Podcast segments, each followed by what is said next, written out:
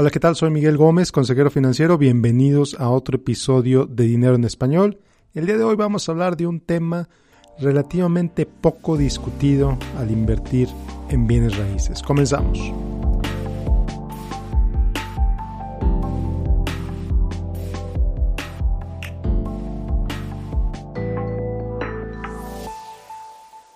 Pues invertir en bienes raíces es un tema que ya he tratado en varias ocasiones aquí en el podcast. También es algo, tengo un módulo entero en mi curso de inversiones sobre bienes raíces, entonces no voy a dedicar mucho tiempo a los méritos de invertir en ese instrumento, los pros y los contras, ya he, hablado muchísimo al respecto. Puedes ver el archivo del podcast o puedes entrar al curso de inversiones y si quieres información escríbeme para, pues, para darte más detalles sobre el curso de inversiones. Entonces, realmente no va por ahí el episodio de hoy. El episodio de hoy es más bien para eh, reflexionar, considerar un aspecto que mucha gente no piensa al momento de invertir en este instrumento, al momento de comprar propiedades y sobre todo cuando son exitosos. Cuando deja de ser un hobby que tienes una o dos propiedades y se convierte en un verdadero negocio y puedes tener muchas propiedades en tu nombre. Y es el hecho de cómo vas a pasar esas propiedades a la siguiente generación. Vamos a suponer, vamos a asumir que eres una persona exitosa invirtiendo en bienes raíces, que con todo la depreciación, con todo y los gastos, etcétera, pues sacas un rendimiento interesante, obtienes un rendimiento interesante. Muy bien, maravilloso, fantástico. Pero, ¿qué pasa si falleces? ¿Qué va a pasar con esas propiedades cuando tú fallezcas? Y aquí pues podemos pasar todo un episodio o una serie de episodios hablando sobre la importancia de tener un testamento, la importancia de hablar con tus familiares, con tu familia, con tus herederos sobre el estado de tu riqueza, cuánta gente no sabe cuánto tiene el papá, el abuelo, etcétera. Entonces, empezando por ahí, podemos hacer una serie de episodios pues bastante larga. Pero ahora, en, específicamente en bienes raíces, y esto lo he hablado con varias personas es, exitosas en, este mercado, en bienes raíces, es bueno, oye, maravilloso, qué bueno que, tienes todas estas propiedades, fantástico, qué bueno que te pagan renta, qué bueno que, pues sí, algunas tienen pérdidas, pero pues se balancean con los que tienen ganancias, entonces muy bien. Entonces la pregunta para ti, inversionista, cliente, persona que tiene muchas propiedades es, ¿ya sabes, ya sabe tu familia qué es lo que van a hacer con esas propiedades cuando tú fallezcas? Por ejemplo, ¿qué va a pasar? Y esto ha sucedido si la persona fallece y resulta que pues, todos sus activos, todo su network, todo su patrimonio está anclado en propiedades. A lo mejor tienen un fondo líquido, dinero, acciones, muy poquito, pero el balance principal, la mayor parte de los activos están en casas, están en edificios, están en bodegas. ¿Qué va a pasar? Entonces, varias veces lo que ha sucedido varias, muchas veces, no sé cuántas, pero lo que ha sucedido, lo que he sabido que ha sucedido, es que resulta que pues los herederos no quieren saber nada de esas propiedades. No les interesa tener esas propiedades, entonces ¿qué hacen? Las rematan. Las rematan y resulta que reciben menos de lo que pues a lo mejor su papá pensaba que iban a recibir por esas propiedades y resulta que a lo mejor tienes un patrimonio de, no sé, 5 millones de dólares en bienes raíces, pero están todos tan desesperados por venderlos que reciben tres, que reciben dos y medio. Entonces, la vida que una familia o que un grupo heredero se puede dar con 5 millones de dólares es muy diferente que la que se puede dar con 2 millones y medio de dólares. Y todo por su prisa, por su necesidad urgente de vender esas propiedades, de convertirlas en dinero lo antes posible. Cosa que no pensó el papá, cosa que no pensó el abuelo antes de fallecer. ¿Cuántos problemas se dan entre familias, porque para empezar, el título del título de la propiedad ni siquiera está correctamente establecido. Las escrituras de la casa, las escrituras de la casa están a nombre no del papá, todos creían que esa propiedad era del papá, no, resulta que está a nombre del abuelo. ¿Cómo le van a hacer para transferir esa propiedad a los herederos del papá? Es un problema legal que les puede costar tiempo, dinero, esfuerzo, etc. Entonces, y este problema es más marcado en bienes raíces porque son propiedades no líquidas, son propiedades difíciles de vender. Número uno, a lo mejor no es tan difícil acreditar la propiedad, acreditar que eres dueño de esa propiedad, a lo mejor no es tan difícil, Pero la parte, eh, el proceso legal de transferir la propiedad de una persona a otra es mucho más difícil que el proceso de transferir la propiedad de un portafolio de acciones, por ejemplo. Es menos costoso transferir acciones que transferir casas. Es menos costoso vender casas que vender, es menos costoso vender acciones que vender casas. Simplemente por el, por la naturaleza de ese activo. Entonces son cosas que no siempre considera el inversionista en bienes raíces.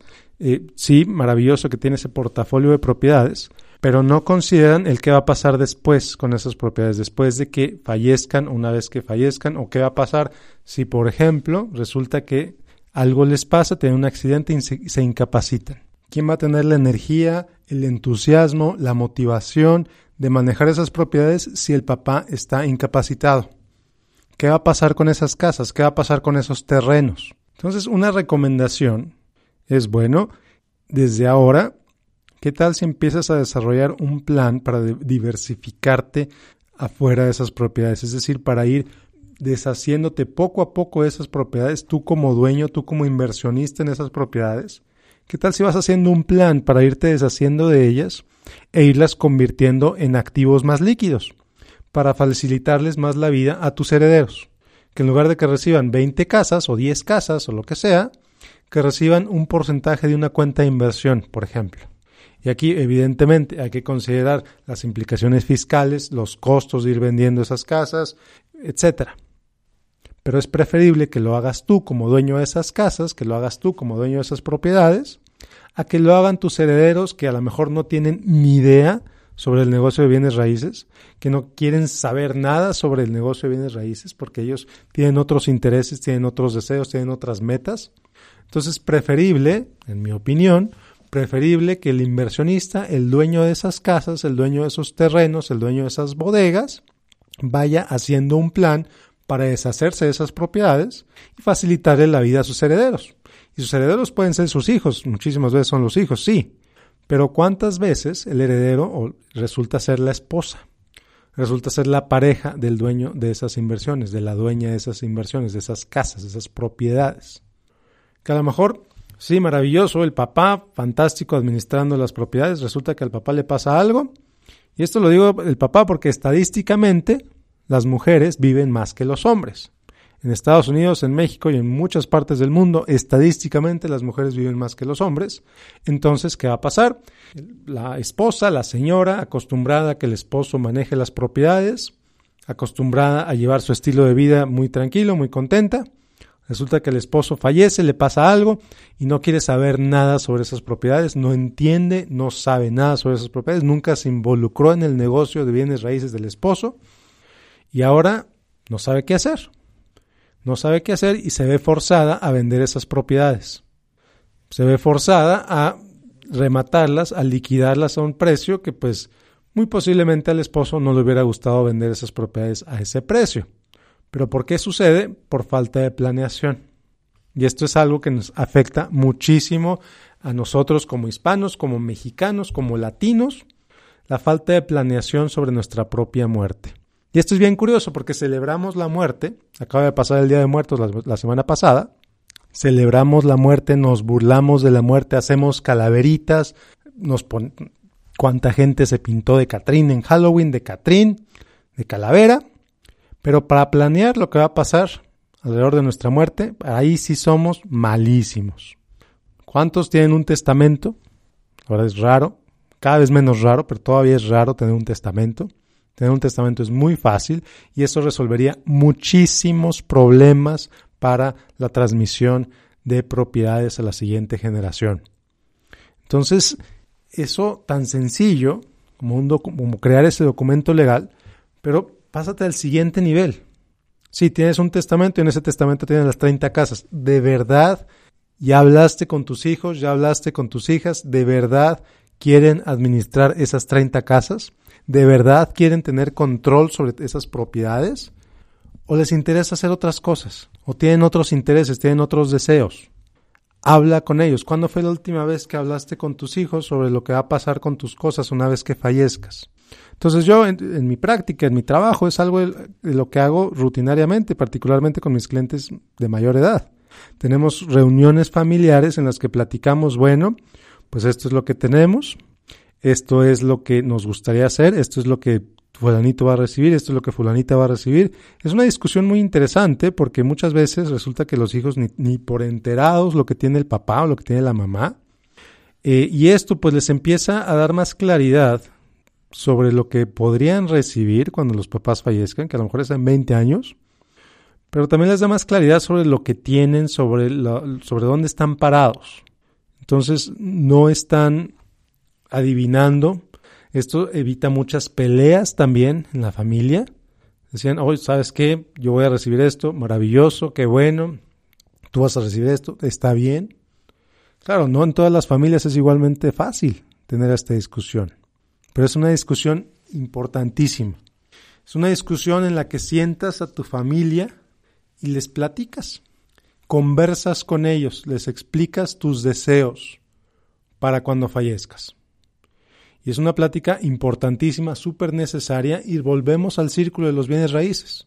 Y aquí es cuando te das cuenta, oye, ¿sabes qué? Mis hijos no quieren saber nada de mis bienes raíces. Tengo 25 propiedades y a mis hijos no les interesan. Vamos a hacer un plan para irnos deshaciendo de esas propiedades, para dejarles a ellos algo, pues con lo que sí puedan hacer algo que les permita alcanzar sus metas.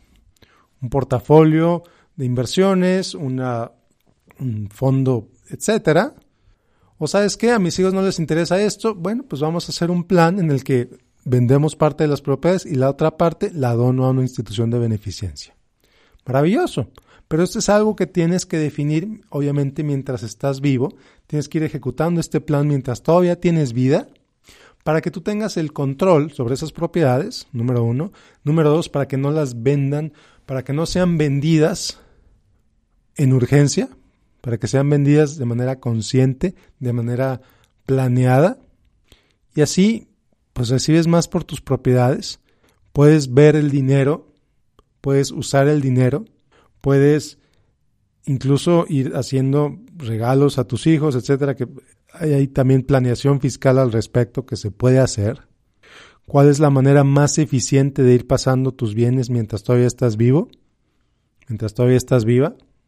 Es una discusión interesantísima, pero otra vez, ¿cuántas discusiones va a haber ahora que venga Navidad? ¿Cuántas discusiones va a haber sobre los terrenos de la abuela? Ya he visto hasta memes al respecto. Los tíos discutiendo sobre los terrenos de la abuela. Y así pasan las décadas y los terrenos siguen ahí abandonados.